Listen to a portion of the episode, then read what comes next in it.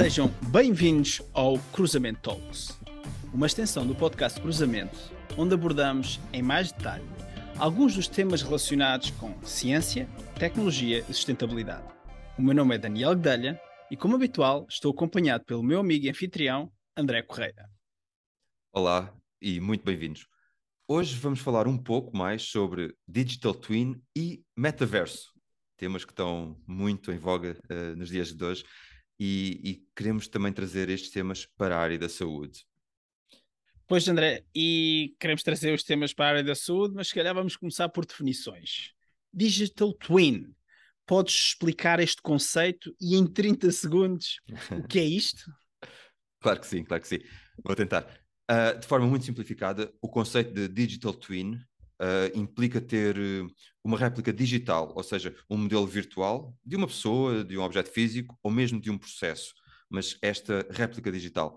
Esta ideia não é nova, atenção. Uh, foi inicialmente referida em 1991 por David uh, Gelernter na publicação Mirror Words, e, no entanto, apenas 11 anos mais tarde, o conceito foi efetivamente aplicado e, e os créditos dessa aplicação, já agora também para pôr aqui só algum nome e contexto, uh, vão para Dr. Michael Greaves, da Universidade de Michigan, e foi sobretudo aplicado em operações e em produção.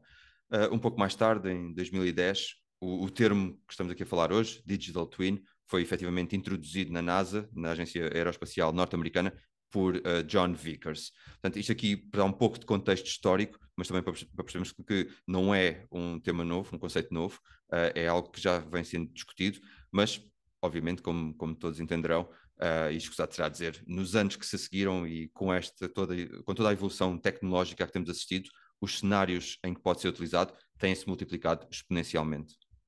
Sim, claro, intuitivamente faz, faz, faz todo o, sentido. Uh, agora, mais, mais concreto, o Digital Twins permite então fazer uh, simulações, é? De certa forma, sim, mas atenção, não é apenas o modelo de simulação okay? ok? Não é um, um, único modelo de simulação. E uhum. essa, essa é a grande vantagem, é o que o distingue. O Digital Twin é um ambiente uh, virtual e por isso muito mais rico e que também oferece mais possibilidades, nomeadamente de estudar vários processos ou características em simultâneo. Ou seja, fazer simulações, várias simulações em simultâneo. E essa, essa é a sua grande vantagem. Enquanto que, por exemplo, uma simulação ou um único modelo de simulação uh, normalmente estuda apenas um processo ou algo muito particular. E esta, esta é a diferença uh, entre os dois, ou uma das, uma das principais diferenças. A outra é também a possibilidade do Digital Twin usar dados em tempo real, uma vez que a transmissão é, como chamamos, bidirecional. Agora, imagina, se a, se a estas características juntarmos inteligência artificial, machine learning uh, e os dados em tempo real que eu estava a falar, percebe-se o potencial que estes modelos têm em investigação e desenvolvimento, ou mesmo, trazendo agora para a área da saúde, na prevenção. Eh, eh, sem dúvida, André. E tu há pouco falaste da NASA, que muitas vezes nós, nós associamos a uma instituição com um grande desenvolvimento tecnológico, um, ehm, que é a indústria aeroespacial, e também falaste em produção. Uh, e, e, então agora estavas a falar de saúde. Podes elaborar um pouco mais? Claro. Na, no espaço da, da prestação de cuidados de saúde, este conceito traz um repensar na forma em que os cuidados de saúde são prestados para efetivamente tratar doentes. Uhum. Uh, como referi anteriormente, os digital twins são caracterizados por serem estas réplicas exatas de objetos físicos, processos, e, e, por isso estes modelos, para serem replicados, têm custos financeiros muito, muito elevados, muitas vezes são mais altos até do que os benefícios que apresentam no, no, no, no curto prazo. Uhum. Daí, tipicamente, serem aplicados em projetos de complexidade elevada, uh, como, como referi a produção, ou mesmo em projetos, por exemplo, de engenharia, pontes, edifícios, etc a saúde também tem uma complexidade muito grande, e, e, então na área da saúde. Claro, esse é um excelente ponto, claro, Daniel. Não existe objeto mais complexo do que o corpo humano, certo? Portanto, faz todo o sentido investir em digital twins, seja parcial ou total, uh, para os vários sistemas, órgãos, etc., que compõem o nosso, o nosso corpo. Uh, e aqui também referi que o digital twin pode ser criado e guardado em várias versões, quer uhum. para simulações ou para testar performance, por exemplo, na aplicação de próteses. Uh, estou a pensar também, por exemplo, uh, para tratamentos, para prevenções. Ou seja, okay. ajuda muito à inovação deste, deste setor. Uh, repara, cada pessoa é única, mesmo tendo uma patologia comum, uhum. a resposta vai ser diferente, a prevenção vai ser diferente, os tratamentos vão ser diferentes. a criação destes modelos de Digital Twin permite que este cuidado seja muito mais personalizado. Começamos aqui também a falar um pouco de saúde 5.0, se calhar 6, 7, 9.0. um, e, e, e, eu gostava aqui também de fazer uma referência, e nós falamos disso no, no podcast de cruzamento, sobre doenças raras, uh, onde o investimento para uma determinada doença uh, pode ser bastante elevado e o, e o uhum. retorno muito, muito uh, reduzido. Uhum. Portanto, aqui o Digital Twin também tem esta, esta possibilidade de acelerar não só a, inovação, mas também potencialmente a descoberta de novas terapias e possíveis curas. E repara, como eu estava a dizer há pouco, como pode ser reutilizado, pode eventualmente até abordar mais do que uma doença rara em simultâneo. Portanto, aqui uhum. também um ponto que eu acho que é, é bastante importante destacar.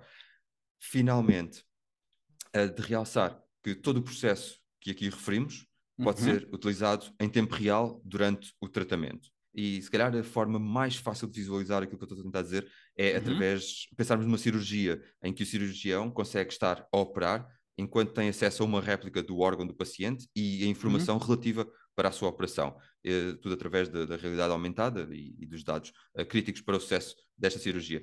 E já agora, uhum. se posso fazer aqui também uma referência, uh, aconselho vivamente o episódio que gravámos com, com, com o Pedro Gouveia, onde ele uh, ilustra este exemplo muito bem, com casos muito concretos, e fala também sobre a holomedicina e a realidade mista neste, neste contexto. É, é, de facto um episódio excelente e para os nossos ouvintes é, é sobretudo direcionado para o cancro da mama da Fundação Champalimau, uh, onde temos muitos, muitos talentos e, e nós muitas vezes uh, falamos em talento e na sua formação nas universidades. Agora aqui uma pergunta, André, para ti. Uh, qual o papel destas instituições de ensino, as universidades, nesta transição? tem um papel muito importante, Daniel.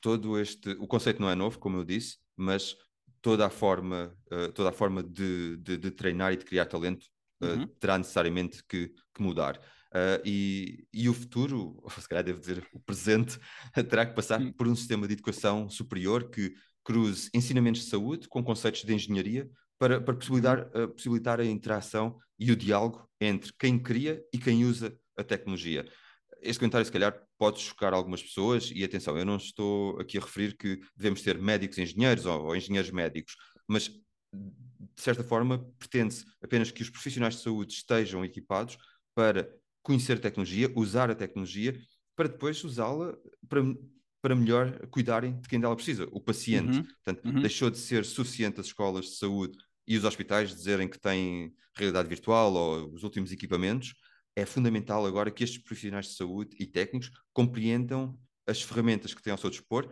e também que um, pessoas, os seus parceiros e as empresas tecnológicas possam uh, permitir a passagem do conhecimento e informação destes profissionais de saúde uh, nestas áreas, para que melhor utilizem realmente esta tecnologia em prol do paciente.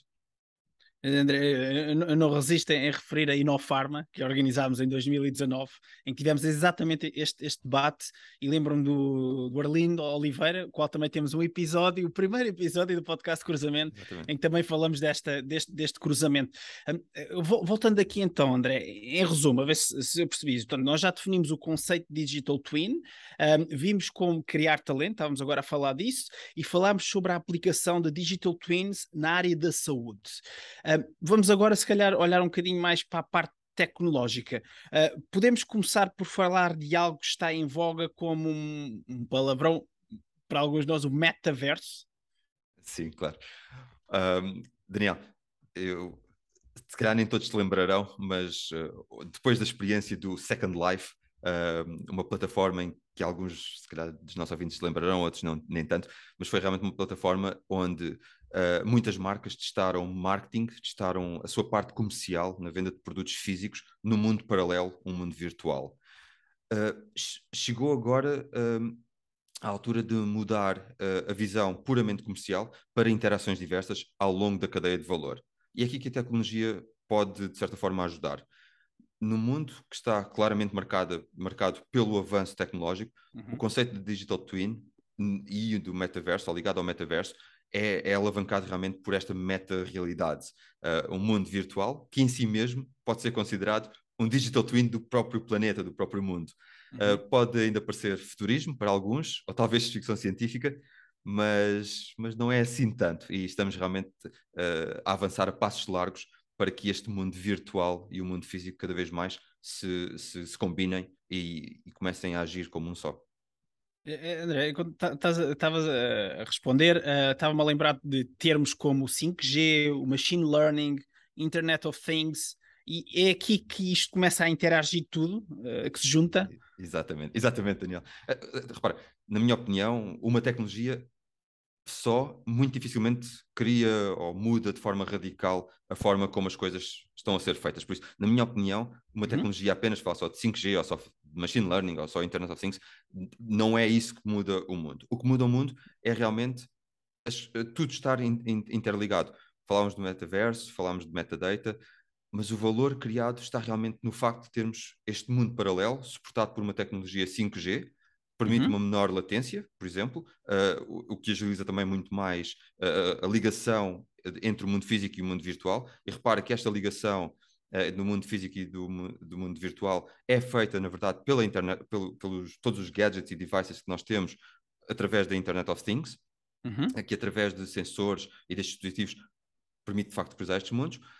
Um, e, e, e, depois também por outras tecnologias que referiste, inteligência artificial, machine learning, uh, para, voltamos ao, ao, caso do digital que falámos há pouco, dar, uh, dar os dados, aprender a, a, fazer as simulações e tornar o digital twin mais interativo, de forma a poder dar uh, também as respostas com maior precisão e múltiplas vezes, sem termos de estar sempre a reinventar aqui, aqui a roda. Portanto, tentar encontrar padrões ou estabelecer relações que, que de outra forma uh, não, não seria possível se não fosse uh, toda a tecnologia a trabalhar uh, em, em conjunto. Sim, eu sempre com, com, o chapéu também comercial, pergunta direta, mas haverá mercado para isto? Isso é uma excelente pergunta. e a minha opinião, sim. Os uhum. estudos mostram que sim. Um, e só aqui também para, para contextualizar e daí por aqui algum, algum background nesta resposta. Um, existe e é um mercado em rápida expansão. Uh, aliás, segundo um relatório uh, de 2020, e deixaremos esse, esse link também nas notas do episódio uh, para que os nossos ouvintes e quem está a ver possa também consultar o, o, relatório, o mercado de Digital Twins está avaliado em cerca de 3,1 mil milhões de dólares americanos. Uhum. E segundo uhum. este mesmo estudo, alguns analistas concluíram que o mercado continuará a crescer de forma exponencial, atingindo um valor estimado de 48,2 mil milhões de dólares americanos em 2026. E atenção, 2026 estamos a, a menos de 4 anos. Portanto, é, é, um, é um crescimento exponencial. É um número muito grande. Estou curioso também por ler o, o relatório. Se calhar, André, uma vez que caminhamos aqui para o final, queres deixar alguma nota um, para os nossos ouvintes? Claro. É, eu, nós costumamos dizer muitas vezes, Daniel, que o futuro é, é tanto assustador como é excitante. Ah, uhum. Uh, e, e, há, há realmente uma, uma alteração muito grande. E esta, esta entrada num, na combinação do mundo virtual com o mundo, com o mundo real uh, pode assustar-nos um bocadinho porque é desconhecido, mas traz certamente oportunidades fantásticas. Temos gadgets que monitorizam a nossa saúde antes de precisarmos de cuidados de saúde e podem nos avisar sobre, sobre isso uhum. uh, ou seja, torna possível uma prevenção muito mais atempada, com muito menores custos para o Sistema Nacional de Saúde, seja ele público, seja ele privado, uh, e temos também disponível tecnologia necessária para ligar estes dois mundos. Um, e, e, claro, estamos a desenvolver talento também para cruzar esta, esta tecnologia de forma sustentável. Por isso, uh, muito rapidamente respondendo a essa pergunta, é sim, o futuro é, na minha opinião, brilhante. Obrigado, André, por mais este cruzamento Talks e até breve. Espero que os nossos ouvintes e quem está a ver tenha gostado. Já sabem, uh, se tiverem questões, se quiserem abordar outros temas, uh, contactem-nos. Uh, os, os, nossos contactos estão de facto quer no site cruzamentopodcast.com ou nas nossas redes sociais. Até ao próximo Cruzamento Talks. Até breve.